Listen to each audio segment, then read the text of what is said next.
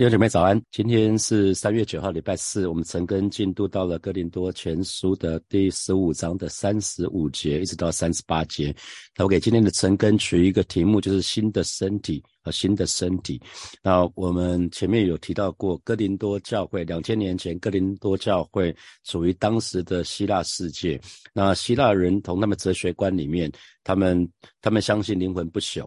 啊，那他们不接受身体复活啊，因为他们很讨厌，他们是鄙视那个身体，他们认为身体物质是邪恶的啊，物质是不好的，而灵魂是好的。那身体当然是属物质的一部一部分啊，所以他们不喜欢，他们他们鄙视身体，他们认为当当。一个人死的时候，好不容易，那这个时候身体就脱离了灵魂，啊，灵魂就脱离身体的辖制，啊，所以这个时候其实是一个很棒的时候，啊，他们，他们，因为他们在他们脑袋里面认为说，人人有很多的软弱，人有很多的罪，可是那个源头要回到身体，而身体，所以是身体是是软弱跟罪恶的泉源，哈，所以死亡，他们反而是欢迎死亡，因为死亡能够让一个人的灵魂可以脱离，可以脱离身体的束缚。他们的想法是这样子，所以，所以希腊希腊人他们是欢迎死亡，可是不欢迎复活，因为复活。会把灵魂再一次让它再陷入身体的坟墓的里面哈。那如果我们看使徒行传啊，使徒行传是接下来我们陈根进度会用的会用的圣经的书卷哈。在使徒行传的是七章里面就有提到说，当保罗在宣教的时候，他到雅典，他到雅典那个地方去的时候，那雅典那边是有很多的高级知识分子，以今天来看就是高级知识分子，还有很多的哲学家在那个地方。那保罗在雅。雅典在宣讲复活的道理的时候呢，当地人是嘲笑他的哈，当地人是嘲笑他的说，怎么可能会有复活？那再回想到哥林多前书的第十五章，那我们说保罗为什么要在在这个呃这个讲完恩赐之后，讲恩赐需要。有恩赐，还需要加上爱。那要我我们去追求，要做做先知讲到了恩赐，而不是呃呃讲到方言，讲到讲到这个做先知讲到了恩赐，讲到花了很多的篇幅。可是最后回到快要结束的时候，突然讲到一个哥林多前书的十五章。哦，原来保罗在处理另外一个问题。哥林多教会的一个问题是，那怎么中间有人说没有死人复活的事情？明明明明耶稣已经从死里复活了，这是这是有很多的使徒看见的，而且先知也发预言说这件事情。好，那那我们也讲到说，耶稣就是那个出手的果子，那出手的果子怎么样？后来的果子也会是怎么样子？那因着因着基督复活，所以我们我们信徒的未来是有盼望的哈。所以啊，在前几天的晨更，我们都来讲说，那因为我们对未来是有盼望，所以我们生活方式也应该活出这样的盼望。我们应该不会选择吃喝享受哦，因为我们的论点不是啊，时间不多了，所以我们就把握不多的时间，好好的吃喝快乐吧。不是，我们是呃，剩下的时间不多了，我们要好好的为主脱离舒适圈，为为主离开那个安逸，让我们可以好好的服侍主，把握不多的时间哈。那接下来，接下来，保罗保罗要结束这个。复活的大宪章之前呢，他讲到另外一个问题啊，另外一个问题，另外一个问题，为什么这个问题？我觉得这个问题，因为有人问这个问题，所以我们可以得到那个答案，这是一个很美的事情哈。因为我们都期待有一天我们会拥有一个新的身体。那我不知道你现在身体会怎么样子？看到家家人变老的时候，很容易觉得太冷啊。那有的时候，有的时候会觉得，有的时候会觉得忘东忘西的啊。那还会听说人也会变矮。有时候会变变慢，然后变得会忘东忘西的，那很容易疲倦。那保罗呢？保罗这个问题，我就保罗处理这个问题，在他回答的时候，基本上我就得到答案了哈。他三十五节，保保罗就说：或有人问，死人怎样复活，带着什么身体来呢？啊，那在新普京的翻译啊，把讲得更精准。所以其实是两个问题，一个问题其实是两个问题。或许有人会问，死人怎样复活，讲的是什么号？号死人怎怎样复活，讲的是细节。啊，那再来第二个问题是什么？复活以后他们会有怎么样的身体？啊，复活以后他们会有怎么样的身体？所以其实是两个问题，两个问题。那有人到底是谁？呃，有人很可能是指那些假教师，那很有可能，很有可能也是指哥林多信徒中对于对于复活有疑问的人。那那弟兄姐妹，你呢？你有没有想过，如果有死死人复活，那死人怎样复活呢？啊，死人怎样复活呢？复活以后我们会有什么样的身体呢？我不知道你是不是曾经好奇过哈？我不知道你是不是曾经好奇过，在这次带带领成根之前，我已经跟神认罪悔改过了。因为这段经文也是读了很多次，我觉得我一点都不好奇耶。可是我突然觉得，如果家里有家人，或者或者是包括你自己，你身体有残疾的，你应该对这段经文会会很很开心吧？比如说利克胡哲，大家听过利克胡哲吗？他不是有一本书叫《没有四肢没有烦恼》？那你会奇，你会你觉得立刻胡哲他在看复活这件事情，当身体复活的时候，他期待他还是还是这个样子吗？啊，应该不是嘛，哈，他还生了孩子哈。那我我相信立刻胡哲他一定有一个盼望，今生他是这个样子，他可以好好的为主而而活。可是当有当有当有有死里复活的时候，他一定希望死里复活的时候，他身体是非常正正常的，是一个没有残疾的。好，那如果想想看，有些人因着因着疾病的关系，可能有一只眼睛看不到。那他复活的时候，他他还期待是这样子吗？他一定期待一个不一样的，不是吗？啊，我们都会期待复活，复活以后我们身我们身体是不一样的。所以因此刚好有人问这个问题，我觉得对我们来讲是一个很很恩典的事情。有一个手足画，有一个有一个画家叫杨恩典，杨恩典没有手，他只有脚啊，他只能靠他只能靠靠那个脚来画图。他在六他在出生的时候就被妈妈就被就被家人送到六那个六归一。六六个幼儿院去了哈，那所以这都是一个很明显的例子哈。那所以这个保罗这边在处理另外一个问题，就是死死人会怎样复活？就是已经死的人，他将来复活的时候，他会以什么样的形体复活呢？他会带着什么样的身体来呢？啊，意思是什么？复活以后是不是？其实这个问题很容易可以想的是，复活以后，因为一定有人有疑问，复活以后还是带着原来的身体吗？那如果带着原来的身体，那就会衍生出了一坨拉骨的问题哦。啊，因为我不知道你有没有参与，你有没有参与过家人的捡骨？华人的传统习俗，台湾人的传统习俗是埋葬以后，土葬以后几个月，几个月要去捡骨，是吗？捡骨通常不是是一去世之后埋葬之后很快就捡骨，是吧？要过好一段时间才去捡骨。那捡骨的时候，你知道打开那个棺木以后，你只要看那个内部的话，那个整个尸体都腐烂了。那你从这个尸体腐烂的尸体里面。你很难去想象那个复活的身体是什么样子，啊，因为当你看到你看到脑袋里面看到那个部分，那你想说那复活的身体会是什么样子？那是一个很大的冲击，那是一个很大的冲击。所以，因为原来的肉体，如果你看到那个捡骨的时候，你看到原来的肉体已经腐烂掉了，好，那那那原来的身体，还有还有原来身体，我刚刚提到过，很有人原来身体可能有很多的状况。啊，可能他的手手不大灵活，可能少一只脚，或者少一只指头，可能少掉什么东西，或者是功能可能是不好的啊，所以所以这个问题其实是蛮棒的问题哈。那他们的问题其实是说，如果你真的看过像可能火化之后可能尸骨无存啊，那如果你看过捡骨，那尸体是腐烂的，那你还会相信身体的复活吗？那神真的能够从那堆已经腐败的、已经腐化的那些有有机物嘛？哈，人全身上下都是有机物。那那堆已经腐化的有机物的当中，神有办法变出一个全新的身体嘛？所以，所以那个这边人问的问题其实是这个问题。那如果是化成灰烬呢？还还可以吗？或者是有人的家人可能是在战场上啊，被被炸弹炸到了，变成碎片，或者是我有朋友在在那个。南洋海啸的时候就被就被那个海啸就卷走了，那连尸体都不知道跑到哪边去了。那神怎么去创造一个新的形体呢？啊，或者是如果会不会会不会有另外一个身体，有别的身体？那如果有别的身体的话，那那个别的身体从何而来？那过程是什么样子？啊，这些人在问这个问题。这个这个问题，基基本上有点无厘头，甚至刚开始可能是假教师问的。可是我觉得，对今天的神的儿女却是非常重要的一件事情。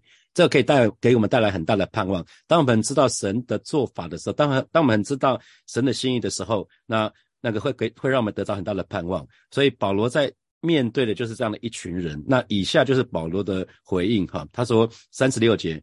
保罗说：“无知的人呐，你所种的若不死，就不能生。”哈，那新普学翻译讲的更直白。你们这个问题多蠢呐！啊，你把你把种子撒在地里，种子不先死去，植物就长不出来。哈，所以其实保罗直接指责他们，他们对真理，他们对属灵的事情是无知的。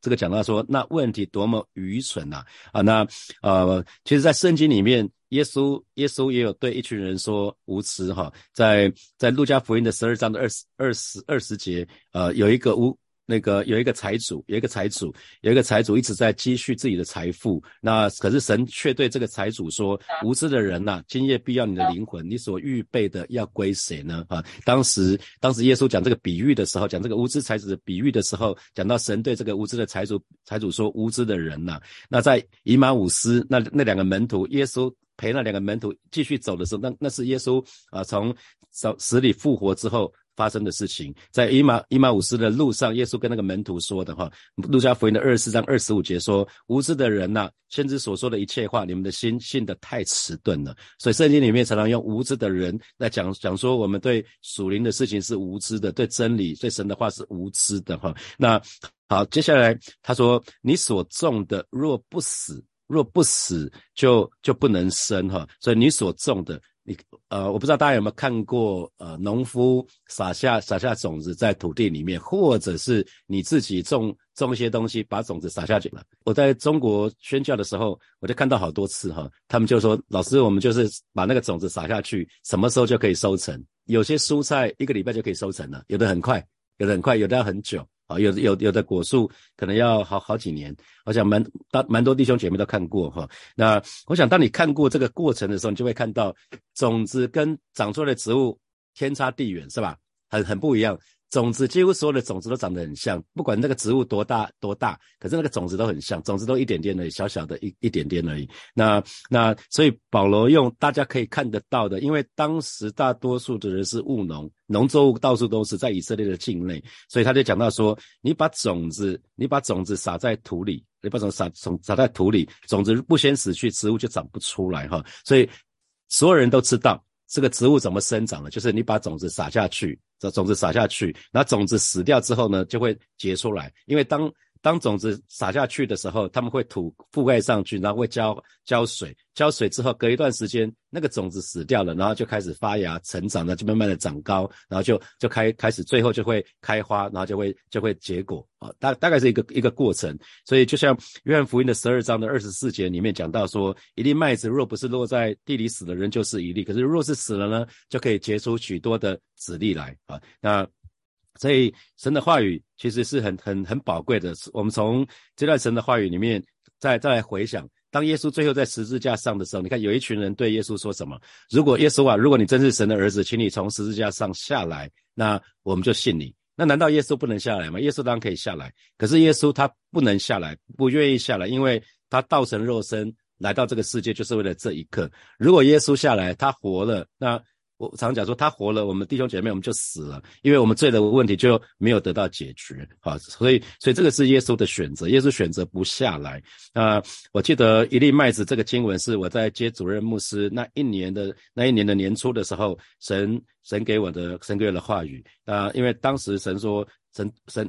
神很温柔的问我说：“如果教会发生什么事情，你愿意接这个部分吗？”那当时对我来看，我很知道教会的教会的情况，就有点像跳跳火坑。所以神的，所以对我来看，神的问题，我把它解读说：“孩子，你愿意跳火坑吗？啊，你愿意跳火坑吗？”那我当然不愿意啊！啊，所以这其实我就会很挣扎啊。那可是神就问说：“孩子，你愿意成为那一粒麦子吗？”所以小杨诗歌的一粒麦子就陪伴我一连好几个月，每天晨祷我唱就唱这首诗歌，听听的听听的滚瓜烂熟，连续听了两三个月吧。那那其实其实就会有一个想法，就是死就死吧。那当教会在面临面对那个内政部贷款卡卡关的时候，自己已经焦头烂额烂额的时候，神就对我说，当时觉得自己蛮衰的时候，神就对我说：“孩子，你不是很衰啊，你不是不得不，你是供逢其盛，是我给你这个机会。”所以，我我马上就想到这个部分了。所以，其实我看到很多弟兄姐妹也是这样子，在爱神服侍神哈，一粒麦子撒在地上，那就能够结出很多的籽粒来。所以，不死，若不死就不生。啊，这是这是一个法则，这是属灵的法则，就是若不死就不生，这是自然的法则，也是属灵的法则。种子不先死去，植物就长不出来。哦，原来我们肉身需要先死掉、烂掉，才可以长出一个新的东西、新的形体来。啊，这是宇宙间的定律。啊，这是宇宙间的定律。我们想要得到属灵的生命，想要想要得到将来一个复活的一个新的形体，一定要经过长时间死的阶段，不断的向自己的老我死。啊，因为神的话语说。凡是肯跟耶稣基督一起一起受死的，就会一起跟他复活；跟他一起受苦的，就会跟他同得荣耀。啊，在罗马书的八章十七节这么说哈：既是儿女，便是后世，就是神的后世，和基督同作后世。如果我们和他一同受苦，也必和他一同得荣耀。所以神的法则就是，我们可以跟，当我们跟愿意跟耶稣同死，我们就跟他同复活；我们愿意跟耶稣同受苦，我们就可以同得荣耀。所以要先受苦才会得荣耀，先。先同死才会后面同复活啊！所以神的儿女，我们如果愿意常常为着耶稣的缘故，好像被交于死地，那耶稣的生就会在我们必死的身上显明出来。这是哥林多后书的第四章的第十节、十一节说的哈。保罗这么说：身上常常带着耶稣的死，使耶稣的生也显明在我们身上。因为我们这活着的人是常为耶稣被交于死地，使耶稣的生在我们这必死的身上显明出来。啊，所以保罗在这段经文里面就在对哥林多教会的弟兄姐妹，也在对今天的我们在说：如果你对那个刚刚讲的复活会怎么复活的方式呢？复活的时候会有什么新的形体呢？你可以去花园看看，你可以去不妨去大自然看看啊。所以如果你喜欢种盆栽的话，你也可以去看看这些，你去看一看就可以帮助我们理解每一天，其实我们从大自然里面，我们都可以见证重生的一个一个奇迹。呃，就是你从大自然的里面，植物怎么生长的，你就可以看到以后复活重生的时候，那个奇迹会是什么样子来的。哦，那我们可能已经很习惯了，那以至于这样子的一个奇迹从来没有，从来没有没有打动我们。可是呢，从植物的成长的方式，从植物。啊，撒下种子下下去，到整个生长的过程的当中，真的跟身体的复活是很像很像的。你只要把一粒种子埋到地里面去啊，那不管是麦子或者是任何的植物，那那其实你可以预期的是，这一粒种子会死掉哈。这个因为这个种子不会长大之后还是种子，只是长子。同同样比例，只是种子变更大，不会是这样子。没有人吃种子的哈，这个很奇怪。种子撒下去之后，它会变成不同的东西，它会它会先死掉，然后然后会。发芽、成长，慢慢长大，长大，长大，最后会开花结果，会变成一个不同、完全不同的东西。可是植物的生命，那个 DNA 里面却在它的种子的里面啊，所以这是我们认识的植物界是这个样子。所以，所以其实我们当我们撒下种子的时候，我们知道那个种子最终不会是那个样子，它会死掉，它会回，它它就是跟泥土成为一体。可是呢，我们还是很很有信心的把种子种下去。为什么？因为我们知道生命在那个种子的里里面，那个种子死了，就会有很多生命就会出来啊，所以。我们把种子撒下去的时候，是带着信心的，我们就带着盼望的，我们期待到了时间，这个种子就会长成植物，会开花结果，就会有很多好吃的水果会出来。所以那一颗在那个枯干干扁扁种子都能够干干扁扁的，在那个干干扁扁的枯萎的种子里面，其实是有生命的力量在里面的。所以最终。最终就会有新的形体，就像我们所种下的那一株植物一样。所以，如果你有花园，家里有花园，说是你有在种植物的话，你你可以看到每天都在发生这样的事情。那为什么在墓园里面不会发生呢？啊，保罗是在跟他们讲这个话。如果大自然就会看到，那有一天墓园里面，当耶稣在的时候，在墓园里面就会发生这些事情啊。所以。保罗在说，如果发生在花园的事情，全然是一个神神机，是一个神赏赐赏赐生命的话，那那当你你你可以去看看，你看着放到土里面那颗种子，你知道以后它会几个月以后它会长成什么样子？那今天神赏赐生命的是我们的神，耶稣说了，复活在我，生命也在我，所以耶稣就会给我们一个全新的复活的很棒的一个身体啊。好，三七节。并且你所种的不是那将来的形体，不过是籽粒，即如麦子或是别样的谷啊。所以这边讲到说，你种在地里的，并不是那后来长成的植物，那而仅仅是一粒麦子，或是你所种的其他的种子哈。这是刚刚已经提到过了哈。所以当种子萌芽长出来、发芽成长之后，长出来的就已经不一样了。你可以看得到种子长出来的形体跟种子之间很大的差异。不同的植不同的植物的种子之间彼此之间是更像的，是吧？有没有看到？如果看到不同植物的种子，它们其实都还蛮像。蔬菜的种子很像，水水果的果树的种子也都还蛮像的哈。那不同植物的种子彼此之间更像，可是种子跟长出来的植物那个落差太大了，那个落差实在是太大太大了。所以你有没有看到神伟大奇妙的创造？人类胚胎的形成不也是这样子吗？精子卵子结合成为受精卵，在母亲的子宫里面。你可以看到那个很多现在很多弟兄姐妹会剖他们的小孩子的超音波照片，我每次看到超音波照片都觉得好丑哦。我看我们自己家小孩子也是这样子，我们留了几张我们家小孩的超音波照片，都觉得模糊不清，都觉得好丑哦。后来后来还是决定把那个都丢掉，拿给我们子女看的时候，他们就说这个我他们不大想看那个，他们一点不会好奇哦，原来我是这样子啊啊，没有，你可以看到神的创造真的是这样子啊，所以呃。啊，这边不管讲，这边讲的不过是子粒，不管是结入麦子或是别样的谷哈，那。子粒就是讲种子本来的形状，种子本来的形状。好，三十八节，但随神随着自己的意思呢，就给他一个形体，并叫各等子粒各有自己的形体。那这个不容易理解，你看新普世翻译比较容易理解。之后，上帝照自己的意思给他一个新的形体，不同的种子会长成不同的植物啊，这叫各从其类啊。不同的种子就会长成长成不同的植物。那神是照按照自己的意思，按照自己的意思，所以啊，子粒会长成。什么样的样子，最终是神照他的自己意思给的哈，所以我们可以看得到各样子子粒、各样种子，它的形体不一样，那长出来的植物呢也不一样。所以神的儿女们，这个对照我们基督徒，我们不只期待将来要去要去天堂，我们要期待我们有一个新的天堂，有一个有一个新的身体，以后我们会有一个新的身体，要到新天新地去。那可是今天，即使在基督徒团体里面，我们还是可以看到，很多时候因为受到异教影响的关系，以至于我们对来世的观念其实是是有有一点错误的哈。比如说，我们会以为说以后我们身体还是在坟墓里面，是灵魂只有灵魂在天堂，只有灵魂在新天新地，不是哈？我们会有个复活的身体啊，所以我们一定要相信整全的福音，这才是真正的好消息。所以将来会有新天新地，这启示录讲得很清楚的。然后我们不只是灵魂得救，我们身体也一样得救。我们身体也一样得救啊，所以人生在世非常非常可能可能让你很辛苦，可是有一天我们却可以获得一个新的身体。或许你现在有一些有一些疾病，有一些残疾，那那可是我们确实可以带着盼望离开这个世界。为什么？因为未来复活的时候，什么癌症呐、疾病呐，所有的那些东西都不见了，都离开我们了。我们会恢复一个全新健康的身体。是可以适应新天新地的，所以我们是可以欢喜快乐的离开这个世界，不不要这么眷恋哈，不用不需要这么眷恋。我们身体就像一件旧的衣服，不要这么爱爱惜这个旧的衣服，是要给我们一个更好的、更更全新的啊。所以我们要有这个期待。好，接下来我们有一些时间来默想从今天的经文衍生出来的题目。哈，第一题是死人怎样复活呢？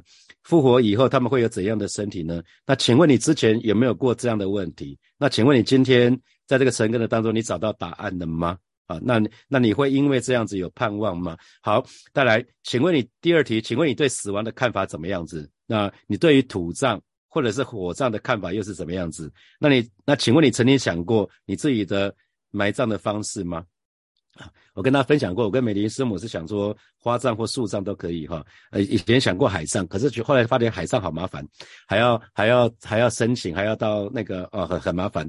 以我以为海葬很很很方便，后来后来发觉不是这么方便。好，第三第三题，若不死就不生。那请问这给你什么提醒？好，我们刚刚讲到一粒麦子，若不坐在地死的人就是一粒啊。所以其实一个一个老的生命，一个新的生命，一个老我怎么被更新啊？如果不死就不生。好，最后一题，啊，神的法则是我们需要跟耶稣同受苦，然后同得荣耀。那受苦在前面，同得荣耀是在后面。那请问你愿意做出什么样的改变呢？好，弟兄姐妹要一起来祷告哈。首先，我们就向神来祷告。我们当我们越来越知道什么是死里复活，更当我们更明白复活的时候，让我们可以坦然的面对死亡，不惧怕死亡啊！因为知道死亡不是结束啊，死亡并不是结束。我们就一起开口为我们自己来祷告。主要，谢谢你今天早晨啊，再一次为每一位呃每一位弟兄姐妹向主来祷告，让我们可以更明白复活，让我们更明白。啊，是的，主啊，你做事的法则，以至于主啊，每一位神的儿女，我们都可以坦然面对死亡，我们一点都不惧怕死亡，就如同保罗所说的：“死亡啊，你的毒钩在哪里？”而是我们一点都不再被死亡，我们可以不再被死亡所辖制，而是因为知道主啊，你你你就是生命，你就是复活，复活在你，生命也在你。而是今天早晨带领每一位神神的儿女有这样的一个盼望，谢谢主，谢谢主，赞美你。我们继续来祷告。呃，我们向神来祷告，将来有一天我们会拥有一个健康的身体，或一个全新的身体。如果特别是如果你现在的身体常常会觉得有一些状况的话，可能常常会容有的有的人容易觉得太嫩、太热，有人觉得太冷，有人觉得太累，有人觉得太老啊。不管是什么样子，有一天，有一天，有一天，我们的我们的身体会将会不一样。所以有一天，当我们面对死亡的时候，我们是可以带着盼望的。我们是可以带着盼望，我们就去开口为我们自己来祷告。主啊，谢谢你。今天早晨再次，我们要来到你面前来祷告，特别为我们当中身体有软弱的这些弟兄姐妹、家人来祷告。主要，将来有一天，我们要有一个全新健康的身体，那个身体再也不像现在的身体一样了，再也没有任何的疾病的残累，没有任何肿瘤细胞的残累啊！那个、那个、那个身体乃是好的无比，不会觉得太冷、太热或者太累，或者是好像好像跟不上、跟不上我们的节奏啊！是主要带领我们，带领我们，让我们越来越清楚真理。啊，是主也让我们有一天，当我们面对死亡的时候，我们是可以带着盼望来面对这个死亡。主，谢谢你，主，谢谢你，赞美你。我们继续来祷告，我们祷告，向神祷告，我们愿意像一粒麦子，我们愿意落在地里死，就可以结出许多子粒来，让我们的一生都可以荣神一人。那我们就以开口为我们自己来祷告。主，谢谢你今天早晨再一次我们来到你面前向你来祷告，为每一位神的儿女向你来祷告，带领我们今天早晨都愿意来到你面前做一个告白，做一个决志，就是主，我们愿意像一粒麦子一样落在地里死了，就可以结出许多的籽粒来。啊，所以我们。向来祷告，让我们的生命啊可以荣耀神，也可以成为许许多多弟兄姐妹，可以成为我们周遭家人、好朋友的祝福。主啊，谢谢你，主啊，谢谢你，赞美你。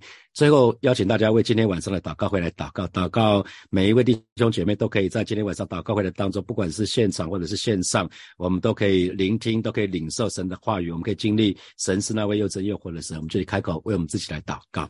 主啊，谢谢你为今天晚上的周四祷告会向你来祷告。